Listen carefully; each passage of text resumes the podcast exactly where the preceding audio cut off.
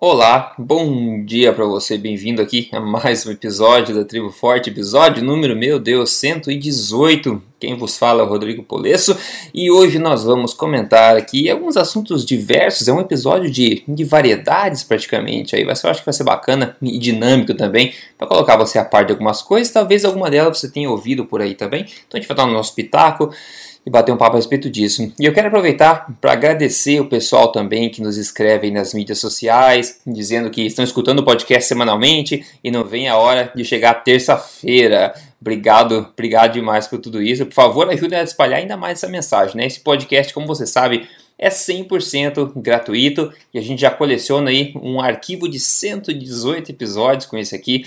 Você pode ouvir esse podcast em vários lugares, você pode no iTunes, você pode no Spotify, ou se você entrar no emagrecerdevez.com, você encontra também todas as transcrições completas dos episódios e facilita bastante para você, se for pesquisar alguma coisa, você pode pesquisar assuntos diversos e achar o episódio exato em que a gente tratou desses assuntos do teu interesse. Então não tem desculpa, é gratuito. Então espalhe para as pessoas, vamos tentar atingir cada vez mais gente. Doutor Souto, bem-vindo ao episódio 118.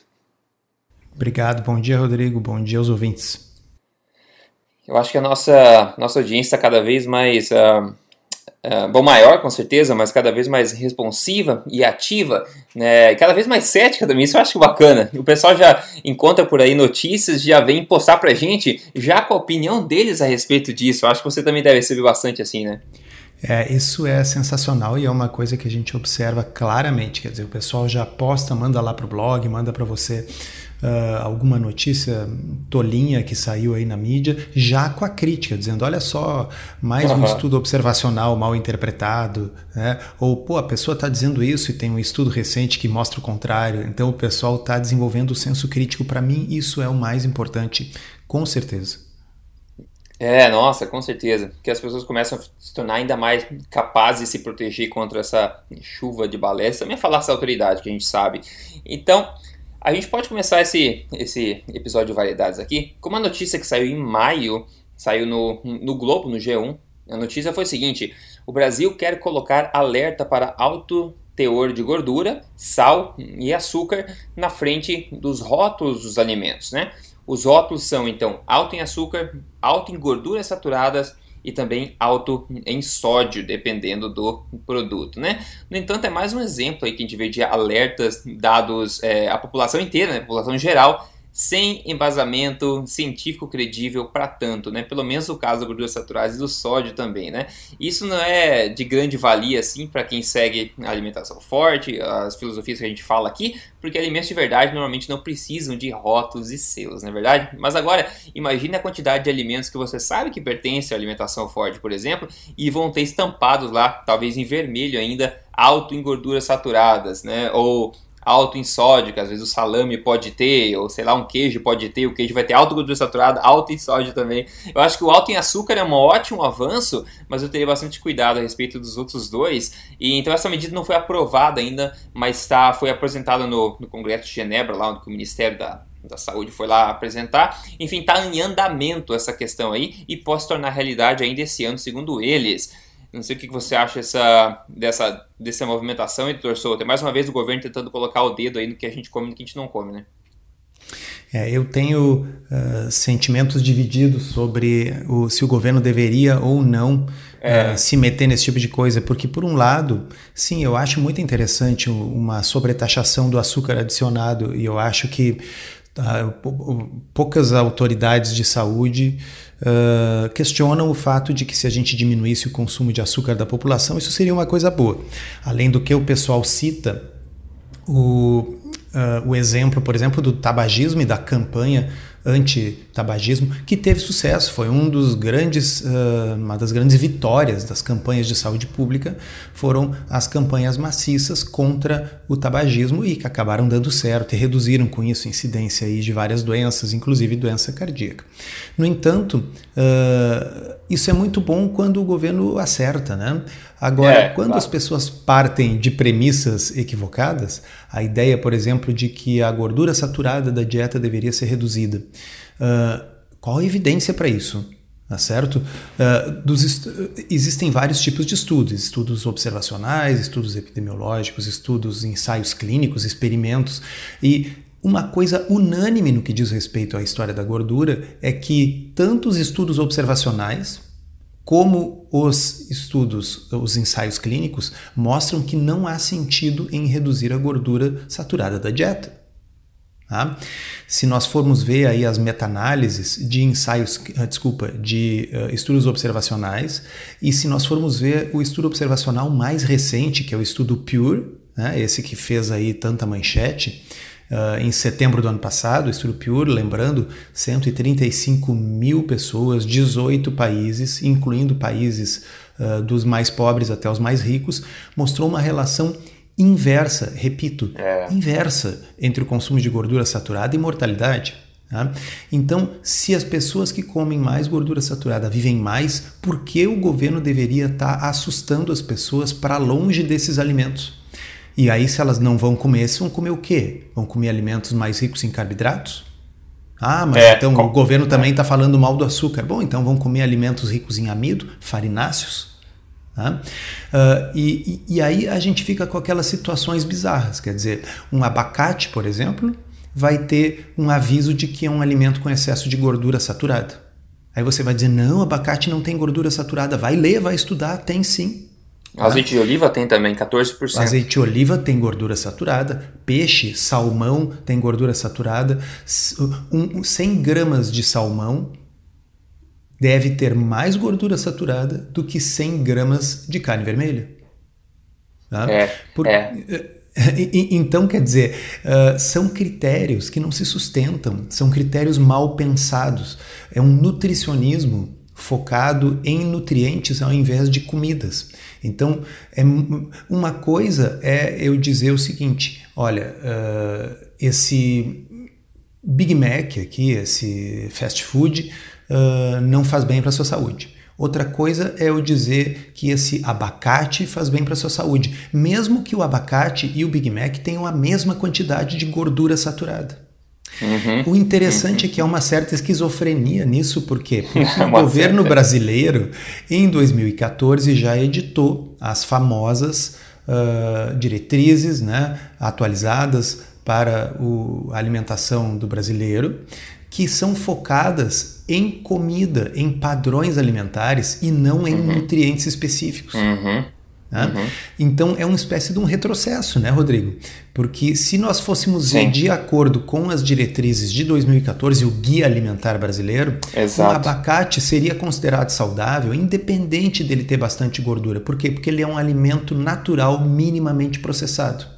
Tá? Uhum. Enquanto uhum. que um biscoito de arroz sem glúten, mas que é puro amido, seria considerado um alimento altamente processado, muito embora ele não tenha nenhuma gordura. Muito embora ele tenha zero gordura e zero colesterol, porque as diretrizes de 2014 estavam corretas. Elas sabem o que? Que um biscoito de arroz é um alimento altamente processado, enquanto que uhum. um abacate é um alimento integral, natural, original. Então, aquelas diretrizes de 2014 foram um avanço. Isso que está se propondo agora é um retrocesso. De acordo com isso que está sendo proposto agora, o biscoito de arroz vai ser uma maravilha, porque ele não tem açúcar, ele não tem sal e ele não tem gordura. É, não recebe nenhum selo. No entanto, ele vai dar um pico louco na sua insulina, ele vai dar um pico louco na sua glicemia, ele é absurda, bizarramente pobre em nutrientes, é, ele não exato. mata a fome mais do que 15 minutos, ele não vai lhe deixar saciado, logo vai ter que comer outro e mais outro e mais outro, e aí você vai estar tá comendo um monte de amido. Que diferença tem isso de comer mingau de maisena? É. Respondam nutricionistas que... que nos escutem, do ponto de vista nutricional, qual é a diferença entre mingau de maisena e biscoito de arroz fitness? Ah, mas mingau não de é... maisena não é bom, não? Essa é, que vai ser a tá pergunta. Tá certo, pelo menos o mingauzinho é gostoso. Né? Mas do ponto de vista é. nutricional, ambos são glicose pura. É a mesma coisa que pegar caro. Sabe caro com K, aquele negócio que é um xarope de glicose de milho? Né? Botar aquilo na boca, se espremer dentro da boca ou comer um biscoito de arroz é, metabolicamente falando, a mesma coisa. No entanto, tanto o caro, como o biscoito de arroz, provavelmente receberiam um, um, um, uh, parabéns dessas nova, dessa nova classificação. Ah, mas o caro é açúcar. Não, mas ele não é açúcar adicionado. tá certo? É, ele é o açúcar, vamos dizer, do próprio. Talvez ali fosse a crítica do açúcar, mas e daí? Não tem gordura, não tem sódio. Então vamos largar esse troço. Né? Parar de se fixar em nutrientes, no nutricionismo e pensar em comida seria tão melhor. E o Brasil já teve lá em 2014 e está dando para trás. É, sabe que eu vi uma, uma analogia muito bacana. Falaram que se a nutrição fosse igual engenharia espacial, ou se a engenharia espacial, na verdade, fosse igual nutrição, estariam ainda tentando ver se apontava o foguete para cima ou para baixo. é, a famosa então, zona livre de evidências. Né? Exatamente. Mas tem uma outra, uma boa notícia agora, que foi postada no Wall Street Journal, que foi que as empresas alimentícias elas não estão conseguindo saber o que os americanos querem comer. E aqui sempre a gente vê os Estados Unidos, né? Como estando à frente nem sempre nos melhores, pelos melhores motivos do que o Brasil, que o Brasil tende a seguir a mesma, na mesma tendência. Então vamos prestar atenção, o, as indústrias alimentícias nos Estados Unidos não estão conseguindo saber identificar o que os americanos querem comer. Os consumidores estão mudando né, e preferindo mais é, produtos frescos e carne e estão ficando mais longe de produtos empacotados, né, que são é, concentrados em carboidratos e açúcares. Olha só, além disso, os consumidores estão parando de comprar as grandes marcas e começando a dar preferência às novas e pequenas empresas é, e as novidades que surgem no mercado também. Ações como da Kellogg, da General Mills, da Kraft, que são outras e outras gigantes também da, da indústria alimentícia, estão em grande queda. Olha só, por causa do comportamento da população, que é o que a gente gente vem falando aqui há muito tempo, né, doutor Souto? E gerar uma demanda diferente, a indústria vai se adaptar e está dando lugar também para empresas menores, né, alternativas. É, eu gosto de, de acreditar nessa ideia de que a gente possa, uh, com ações pequenas como as nossas aqui no, no podcast, no, num blog, uh, tantos outros aí que, que nos acompanham nisso e, e postam aí no Instagram, nas redes sociais e vão conscientizando as pessoas de que, uh, no fundo, a gente vota, a gente coloca um voto é. né, cada vez que a gente gasta dinheiro. Então, eu posso votar com os meus reais né, uh, para ajudar a eleger determinadas prioridades, até da própria indústria, porque afinal, se os, se os pacotes que a indústria fabrica ficarem parados no supermercado, Daqui a pouco a indústria vai dizer: olha, nós temos que mudar. E é o que tem acontecido. Muitas vezes eles pegam pequenas indústrias que produzem orgânicos, que produzem alimentos menos processados e compram essas indústrias. Então nós temos gigantes lá da indústria alimentícia comprando empresas menores para tentar agregar o seu portfólio de produtos. Uh, alimentos que são um pouco mais próximos do, do conceito de comida de verdade. Né? Bom, uh, o nosso objetivo aqui não é ser babada a indústria alimentícia. Né? De modo que uh, se eles vão dar certo ou não, se as ações vão subir ou vão cair, uh, para mim pouco importa. Né? Então, a nossa recomendação aí provavelmente continua sendo de que as pessoas busquem a sua comida aonde tradicionalmente sempre se buscou, no açougue e na feira. Né? Mas é. não, não há dúvida, né, Rodrigo, que é legal uh, as pessoas poderem, em lugares que não são açougue e feira, encontrar coisas uh, adequadas. Que daqui a pouco o supermercado claro. tenha mais opções interessantes, que daqui a pouco o, a loja de produtos naturais não tenha apenas produtos altamente processados feitos com farinha de arroz, uh, mas é sem glúten, tá certo? Sim, é puro carboidrato, é altamente processado, mas é sem glúten. Não, que a loja de produtos naturais uh, se dê conta de que as pessoas estão buscando comida de verdade e mude aquilo que eles têm disponível. Uh, eu acho que cada um de nós aí, cada um que está ouvindo, pode votar com, com o conteúdo da sua carteira, né? escolhendo coisas mais adequadas. E com isso todo o setor alimentício ah, vai ter que se adaptar.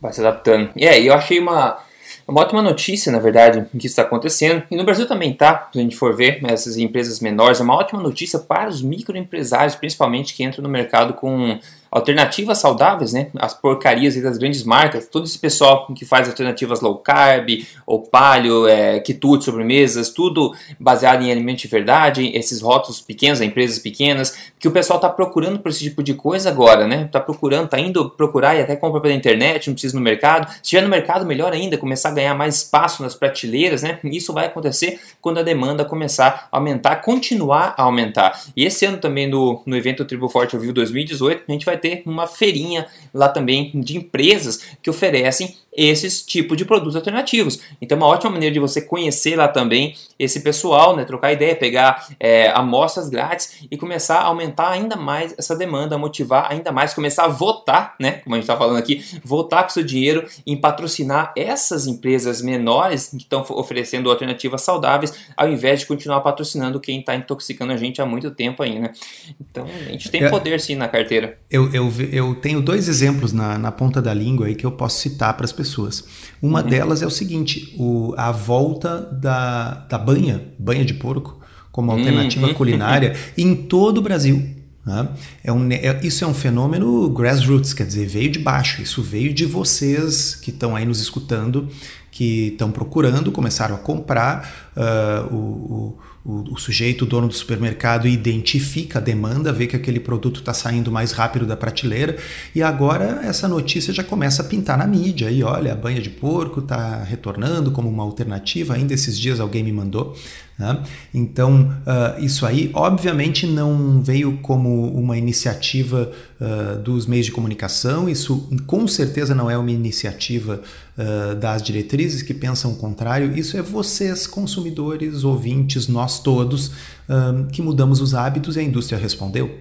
Tá? Aqui em Porto Alegre eu não vi ainda, mas já me disseram que em alguns locais do Brasil Uh, a marca Linea, essa marca tradicional aí de adoçantes que faz sucralose e outras uhum. coisas, está colocando a sua marca de xilitol nas prateleiras dos ah, é? supermercados.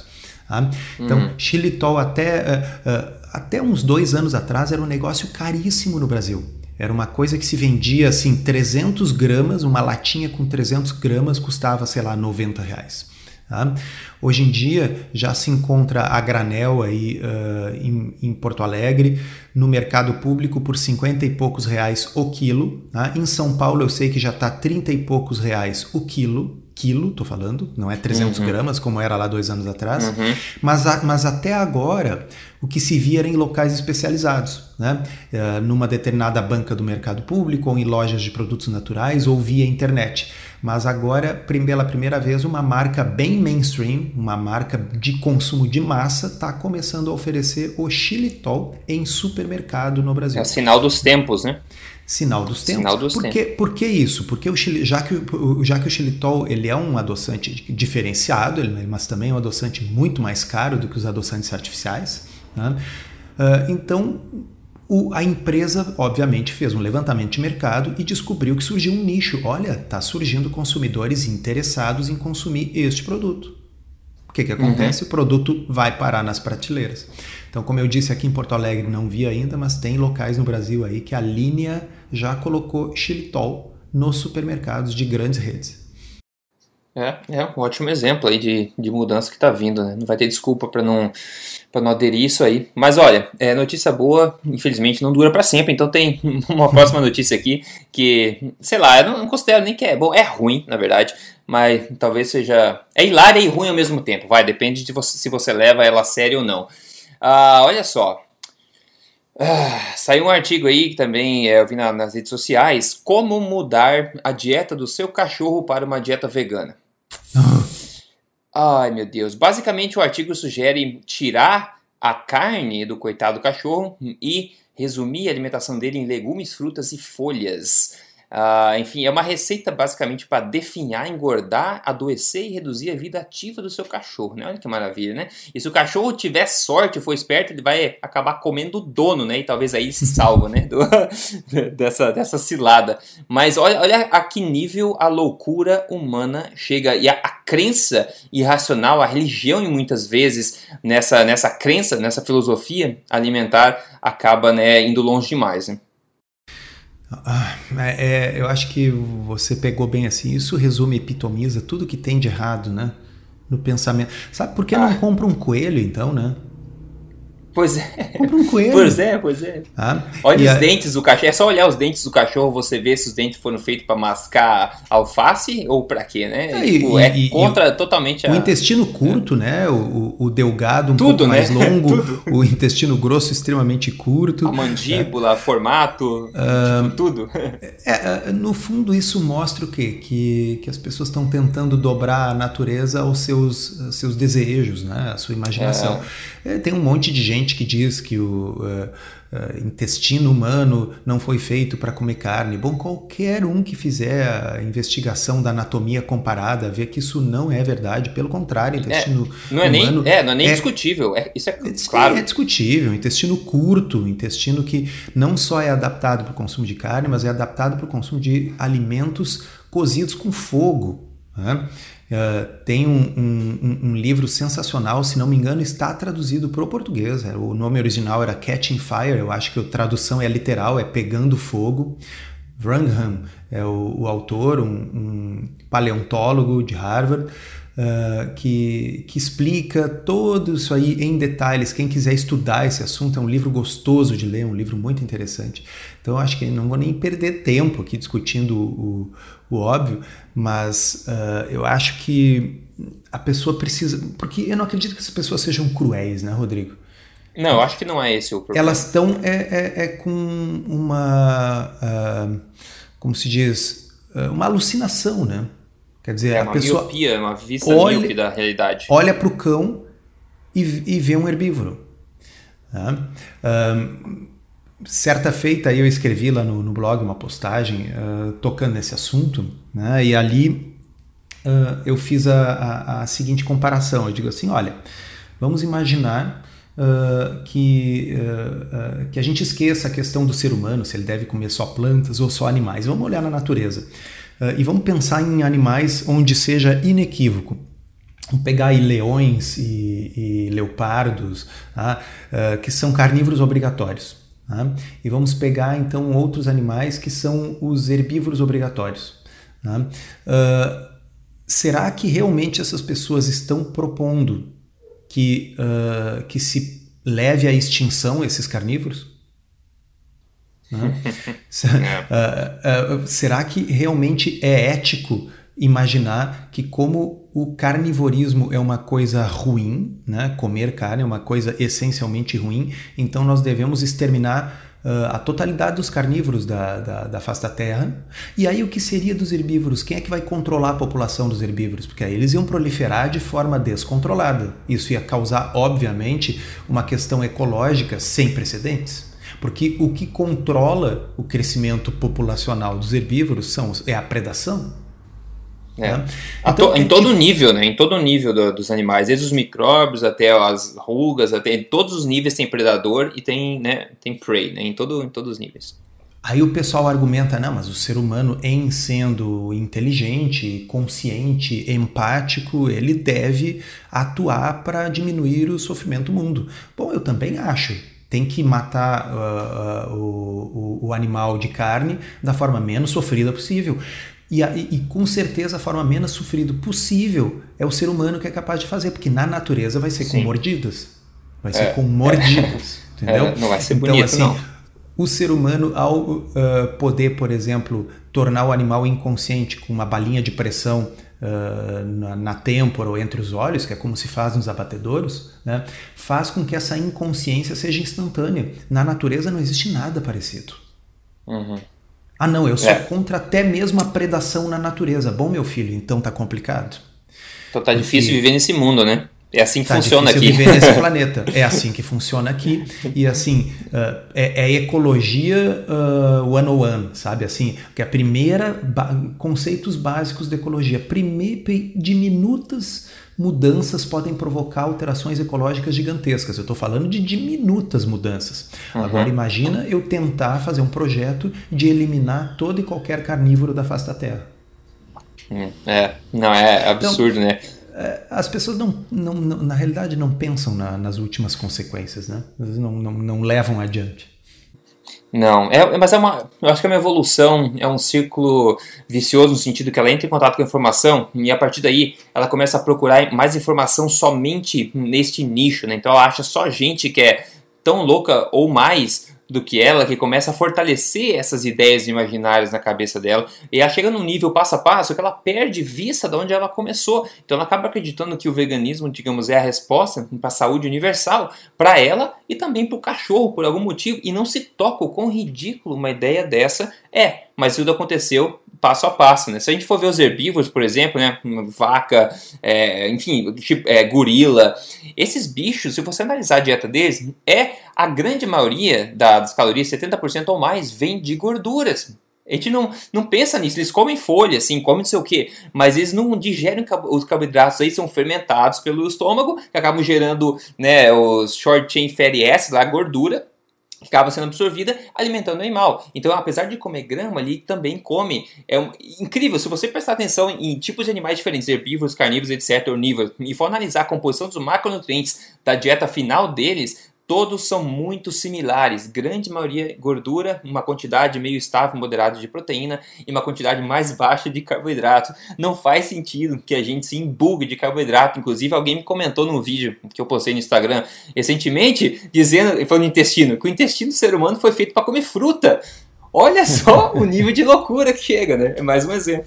É, sim, até pode comer fruta, mas não foi feito para comer só fruta. Né? Foi... Tenta, né? Tenta comer só fruta por um ano para ver o que, que, sobra. Sobra muita coisa, não? É, uma, um, uma coisa que as pessoas têm que ter noção é que uh, nas. Uh, nesses grupos que escrevem as diretrizes, nas pessoas que influenciam diretrizes no mundo todo, existe uma presença muito forte, isso é uma coisa política e deliberada, de vegetarianos e veganos. É, tá? é. Então, uh, não precise ir muito longe, né? O nosso doutor Walter Willett, de Harvard, é. um dos epidemiologistas nutricionais mais influentes do mundo hoje em dia, é um vegetariano. Né? Então, por isso, tudo que vem de lá sempre vai falar mal da carne vermelha. Basicamente, ele acorda de manhã pensando como eu vou dar um jeito de torturar os dados do nosso banco de dados para produzir o próximo estudo, a próxima manchete com uma associação estatística que faça a carne vermelha parecer ruim. É, a... Eu acho que ele levanta cada dia, sabe fazendo o quê? Ah. Acho que ele levanta cada dia tentando pensar assim, como é que eu vou viver mais um dia sem cair na tentação de comer aquele, aquele bife. é, pode ser. É, então, uh, eu acho que nós comentamos num episódio prévio aí do, dos podcasts a, a história de que a Associação Americana uh, de Nutrição, né, da American Dietetics Association, foi fundada no início do século XX é. Por uma nutricionista que era vegetariana e que era pupila do Kellogg's, né, que era um sujeito vegetariano que foi o inventor do, dos cereais matinais porque ele queria inventar algo que substituísse os ovos com bacon. Né? E o Kellogg's inventou aquilo ali. Mas o objetivo do Kellogg's ao inventar aquilo é porque, e isso assim, eu não estou inventando, procurem na internet, procurem né, Kellogg na, na Wikipédia, está escrito lá. Uhum. Né? O Kellogg ele, ele é um fanático religioso e ele imaginava que é. a carne ela aumentava os desejos do ser humano. Né? Uhum. Então o ser humano ficava uh, com com desejos impuros e tal, inclusive de se masturbar. Então deveria evitar carne e comer cereais para ficar sem desejos, inclusive de sexo. Né? É, uh, exatamente. Então havia um puritanismo religioso por trás disso e isso está na fundação da American Dietetics Association. Desde então, uhum. existe uma influência grande dos adventistas do último dia, uh, que persiste até os dias de hoje. Vários dos membros dos advisory boards dessa Associação Americana de Nutrição são pessoas que pertencem a religiões que proíbem o consumo de carne. Tá? Uhum, então é uhum. claro que essas pessoas uh, têm facilidade de plantar notícias uh, na mídia, nos portais e tal, e o Brasil faz o que o Brasil faz, traduz, né? Traduz as é. notícias. É, é exatamente, exatamente. É, é fogo. Olha só, tem um, um caso de sucesso de hoje, que inclusive eu postei até no nosso grupo lá do do, do WhatsApp esse dia atrás, que eu recebi aqui, é do Jonas. O Jonas me emagreceu, pessoal, 72 quilos. 72 quilos. Vocês precisam ver a foto do antes e depois dele. Vai estar nesse post do podcast, está no emagrecerdevez.com. Ele fala: Eu gostaria de agradecer os vídeos que vocês publicam e tudo mais, estão me ajudando demais. Eu eliminei 72 quilos em nove meses só. Se você é foto do antes e depois, é uma outra pessoa. E ele não fez isso, né? Ele, ele, não fez isso limitando gordura saturada ou se entupindo de, de comida eh, vegetariana. Ele fez isso com alimentação de verdade, alimentação forte, se nutrindo, ficando saudável para emagrecer, não emagrecendo em detrimento da saúde, como muita gente acaba fazendo por aí, né? Se você quer aprender mais sobre isso, como colocar em prática, eu sempre falo, entre no código emagrecerdevez.com.br, veja o vídeo de apresentação lá, veja se conecta com você e você pode também se tornar um caso de sucesso e quem sabe no futuro próximo. Tudo tem a ver em regularizar seu metabolismo, seu sistema hormonal, se tornar saudável e permitir que o seu corpo emagreça naturalmente e se estabeleça, se estabilize no seu peso ideal, não é verdade? Então é, a gente coleciona esses casos, né? Eu trouxe semana após semana e você vê a pessoa com um sorriso no rosto, mandando voluntariamente um testemunho com elogios e agradecimentos grandes. Tenho certeza que você recebe também direto nas mídias sociais. Né? A gente não divulga todos aqui porque a gente passaria o podcast inteiro divulgando. Então as mudanças estão acontecendo e isso acho que deixa a gente é, mais é, certo de que a gente está no caminho certo, né? eu só tenho a dizer aquilo que eu costumo dizer sempre nessas situações. Tem gente que diz que cortar açúcar, pão, farináceos e tal é uma coisa muito radical. Radical é cortar uma parte do intestino do estômago fora. Né? Ah, e esse nosso uh, caso de sucesso da semana cortou o açúcar, cortou a farinha, ele não cortou o seu intestino e o seu estômago e ele obteve um resultado, eu ia dizer igual, na realidade superior a uma bariátrica. 70 quilos ah, de sim. perda. Sem tá cirurgia, certo? sem adaptação pós-cirúrgica. Ah, mas com saúde, comendo comida de uhum. verdade, uhum. se nutrindo, sem os riscos, sem os efeitos colaterais, sem o dumping. Né? Uh, então, uh, eu acho que as pessoas têm que ressituar, recalibrar aquilo que elas acham que é radical. Né? Uhum. Radical é. é cortar o açúcar, radical é parar de comer pão, ou radical é cortar parte do seu trato digestivo fora. Bota em perspectiva, criatura. É, não. Radical é ter um cachorro vegano. Isso é outro nível de, de radical, tá louco. Olha só, a última notícia de hoje pra gente ver aqui. Um estudo que eu não tinha visto ainda. Foi publicado em 2007, no New England Journal of Medicine, que sugeriu que o maior avanço, olha só, o maior avanço na redução de incidência de câncer de mama foi parar de causá-lo através das terapias de reposição hormonal tradicionais. Né? Uma grande queda na incidência de câncer de mama que vinha crescendo desde 1975 é, acontece, é, aconteceu que ah, em 2003, né? Que é, em 2003 teve uma queda além do normal, né? É, e continuou também em 2004. Você vê o gráfico subindo em 1975 até 2003, quando teve uma queda anormal que se manteve em 2004 também. E algumas investigações sugerem que essa queda maior pode ter sido, pelo menos temporariamente, é, causada pelo primeiro reporte do Women's Health Initiative, que recomendou que esse tipo de reposição tradicional hormonal fosse parada, né? Foi cancelada em mulheres depois da menopausa. Então achei até achei impactante, né, a frase que a, o maior breakthrough, né, a maior descoberta, digamos assim, para reduzir a incidência de câncer de mama foi parar de causá-lo. Olha só que maravilha, com reposições hormonais tradicionais. E sobre isso, a gente sabe hoje né, que existe, é, apesar de estar muito divulgado por aí na massa ainda, alternativas mais naturais, como os hormônios bioidênticos, né, que tem é, um corpo de evidência motivador por trás, ao contrário das deposições tradicionais com hormônios tradicionais sintéticos. E uma boa notícia sobre isso, esse ano, na Tribo Forte, Tribo Forte ao vivo 2018, a gente vai ter a presença inédita aí do Dr. Rodrigo Bomeni, que é endocrinologista de São Paulo, falando lá sobre essa questão tão importante, alternativas saudáveis para isso. Inclusive, esse outro dia estava trocando mensagens com ele sobre tudo isso, né? Sobre essa situação dessa questão das terapias é, hormonais de reposição hormonal, né? E a gente sabe que tem um corpo de evidência bastante grande, na verdade, associando essas terapias tradicionais de hormônios sintéticos com problemas cardíacos, etc. Então não é, não é uma coisa que é só impressão, não. Parece ter parece ter fundo na verdade, na verdade. Isso aí. Não sei o que você acha disso, professor. Um, é, é, é, tem várias coisas interessantes de lembrar sobre este estudo, sobre o Women's Health Initiative. Primeiro, ele teve vários braços, então esse aí foi o que testou reposição hormonal versus placebo, mas ele teve braços também que testaram alimentação, como você sabe. Né? Uhum. E a ideia era o quê? Que reduzir a gordura saturada na dieta, reduzir a gordura total na dieta, iria reduzir a incidência de câncer de mama. Não uhum. reduziu nem câncer de mama, nem peso, nem doença cardiovascular, nem coisa nenhuma. Esse é um dos grandes ensaios clínicos randomizados que refutou a ideia de que a gordura na dieta era causa de doenças. Tá? Então, quer dizer, eles citam o estudo na hora de mostrar uh, que houve uma redução na incidência de câncer de mama quando se parou com uh, a reposição hormonal com os hormônios tradicionalmente utilizados pós-menopáusicos, mas o, tem que lembrar que o mesmo estudo também mostrou que gordura na dieta não tem relação com doenças. Tá? Sim. A segunda Sim. coisa é o seguinte: por que, que até então se acreditava que a reposição hormonal na pós-menopausa não tinha problema? Porque estudos epidemiológicos mostravam que mulheres que faziam reposição hormonal uh, tinham menos doença cardiovascular e menos câncer de mama. Tá? Os estudos epidemiológicos estavam errados, mas é que estudos epidemiológicos frequentemente estão errados. É.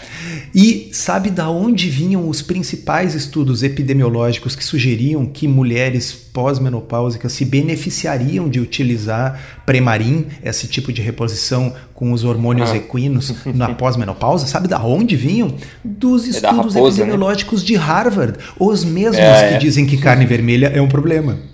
Tá? Então, para explicar melhor para quem está nos ouvindo, tá? É, porque isso é clássico em epidemiologia. Quando se comparava mulheres que faziam reposição hormonal com mulheres que não faziam reposição hormonal, nos estudos observacionais epidemiológicos, esses de Harvard, das enfermeiras aqueles, tá? eles viam o que? As que repunham hormônio tinham menos doença cardíaca e menos câncer de mama. Tá? Aí finalmente foi feito esse ensaio clínico randomizado, que é o Women's Health Initiative, que mostrou o contrário, que o uso uhum. de reposição hormonal, pelo menos na forma que era feito na época, com Premarin, tá? Aumentava o risco de câncer de mama e aumentava o risco de embolia pulmonar, de uh, derrames, tá certo? Aumentava a coagulação do sangue. Como é possível que um mostrasse uma coisa e o outro mostrasse a outra? É que estudos observacionais têm vieses, tá? É. Mas eles têm vieses para carne vermelha também, tá? Que vieses seriam esses? No caso do, do de, de, de, dessa situação era o seguinte Sabe-se que mulheres que cuidavam mais da sua saúde, que se preocupavam mais com a sua saúde, que tinham mais renda, tá? uh, eram as que tinham uma chance maior de estar tá fazendo reposição uhum. hormonal, até porque reposição Exato. hormonal tem um custo e até porque uhum. são mulheres, enfim, que elas estão focadas Se preocupam com isso, né? Entendeu? Querem, é, querem envelhecer menos, querem parecer mais jovens, fazem atividade física, não fumam, não bebem. Tá? Então, essas mulheres tinham tantos outros fatores que promoviam a saúde que, embora elas fizessem essa reposição hormonal, elas ainda assim tinham uma incidência menor de doença cardíaca. Tá? Uhum. Uh, agora, quando é randomizado, quando é um experimento, quando é sorteado, o número de mulheres que se preocupa com a saúde ou não é o mesmo nos dois grupos. E aí dá para isolar a variável da reposição hormonal. E aí se descobriu que a reposição hormonal não era boa e sim ruim no pós-menopausa. Reposição feita como era feita na época. Tá? Uhum, Bom, uhum. o mesmo, pessoal, evidentemente pode ser verdade para carne vermelha ou para qualquer outra dessas conclusões que Harvard tira dessas suas coortes de enfermeiras e médicos em estudos observacionais. As pessoas que depois de 30 anos em que todo mundo fala que carne vermelha faz mal, continuam mesmo assim comendo carne, tendem a ser as mesmas que também são mais sedentárias, fumam mais, bebem mais, não se exercitam, enfim, tem outros comportamentos de risco, como eu digo, andam sem cinto de segurança. Por é. isso que o consumo, e agora é sério isso que eu vou falar, o consumo de carne vermelha no estudo EPIC, aquele estudo uh, europeu que foi o maior de todos desse tipo, estava associado inclusive com mortes violentas, mortes no trânsito. Uhum. Você realmente acha que carne vermelha aumenta a sua chance de bater o carro? Hum. Tá? Então é evidente que é o que? É um marcador de comportamentos de risco. Né? Vocês que nos escutam no Tribo Forte Daqui a pouco comem carne vermelha porque sabem que a ciência não tem nada contra a carne vermelha. Mas 99% das pessoas que comem bastante carne vermelha o fazem porque não estão nem aí. Né? Aí, Ou seja, exato. é a mesma pessoa que dirige sem cinto, é a mesma pessoa que fuma, é a mesma, sabe? Essa sempre essa mesma história. Então, cada vez que sai uma manchete tolinha dessas, tem que ver assim, é oriundo de um estudo observacional? Ah, bom, então tá, tá bem, é um levantador de hipóteses, né? É, Uh, é. E, e essa história da reposição hormonal vai ser sempre um dos maiores exemplos em que o mundo todo fez bobagem, a incidência mundial É. de câncer de mama aumentou porque as pessoas acreditaram em estudos observacionais de Harvard. tá? E só caiu essa incidência mundial de câncer de mama, de mortalidade, câncer de mama, porque as pessoas fizeram um ensaio clínico randomizado que É. mostrou que o estudo observacional de Harvard estava errado. Tá? Quanto à carne vermelha, bom, esse estudo ah, prospectivo randomizado, esse ensaio clínico, não foi feito ainda. Então, o que, que nós temos que fazer? Ter o mesmo cuidado que deveria ter tido nos anos 80, ah, quando um estudo observacional de Harvard sugeriu que a reposição hormonal diminuía a incidência de câncer de mama. Diz assim, mas cara, é observacional isso aqui. Nós não podemos tomar medidas de saúde pública baseadas em estudos observacionais. Deviam ter feito isso na época com a mama e agora devem fazer também com a carne. É, é, e pergunta, né, quais outras áreas que a gente- que estão na mesma situação, a gente não sabe ainda, né? Então, eu vou ficar com a pulga atrás da orelha aí. Aliás, esse assunto é somente um dos assuntos que vão ser cobertos aí no evento desse ano, no evento de dois dias, se você quiser ir lá elevar o seu estilo de vida, abraçar a saúde, boa forma, entre em triboforte.com.br, clica em evento ao vivo lá, que se você tiver sorte de tiver algum, de ter ainda é, ingressos disponíveis, você pode garantir o seu, garantir dar um de presente, sei lá, e vem participar do evento com a gente dessa terceira edição do Tribo Forte ao vivo em São Paulo. Vai ser em setembro, dia 22 e 23, de novo é triboforte.com.br, você clica lá em evento ao vivo e você pode ver se tem ingressos disponíveis para você ir lá ver a gente e, como eu falei, aí melhorar seu estilo de vida, né? Ótimo, maravilha. Com isso a gente vai fechando esse podcast. Mas antes de fechar o podcast, como é tradição aqui há mais de 100 episódios, é aquela questão de o que você comeu na última refeição. Então, doutor Souza está gravando isso de manhã. O que que você. É... Bom, eu nunca sei se você comeu uma coisa de manhã ou não, mas enfim, elucida pra gente aí. Não, hoje de manhã eu não comi nada, mas ah, ontem de noite eu comi queijo. Só queijo. Queijo. Só queijo. Não, só queijo não, tinha vinho também. Tinha o quê? Vinho. Ah, ficou melhor. Vinho e queijo é é mais variado, né? É, entendeu? Assim, precisa mais alguma coisa? Eu acho que não. Assim, entendo o Netflix.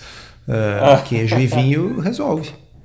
Resolve, não? Perfeito. Eu também eu comi um monte de carne agora, é, um monte de, de bife aqui que eu, que eu fiz agora, umas novas macadâmias para dar um, um crocante. E, ah, e um baconzinho também, que na verdade eu tô tendo dificuldade para achar bacon bom aqui, na verdade. Essa é uma, uma crise aqui, eu acho, do, do país que não tem bacon bom. Eles têm uns bacon aí, uns tolete muito grande que você usa para colocar no grill, você corta com tesoura, você corta com tesoura e coloca no grillzinho, você come pedacinhos desse peda da barriga de porco grande. Mas o bacon em si, eu tentei duas marcas diferentes aqui, ele é que nem um presunto, é que nem colocar um presunto na, na frigideira, eu não acho isso bacana de forma alguma. Então, me resumi aqui ao alimento mais nutritivo, que é o bendito do, do bife que eu, que eu degustei hoje aqui, delicioso, também maravilha. então é isso aí, maravilha, pessoal. Olha só, o show de variedades finaliza por hoje, episódio 118, mas a gente está aqui novamente semana que vem, com certeza, para a gente bater mais um papo sobre saúde, estilo de vida, alimentação, emagrecimento, tudo que diz respeito a isso. Um grande abraço a todo mundo, obrigado, doutor Souto, a gente se fala semana que vem. Até lá. Obrigado, um abraço, até semana que vem.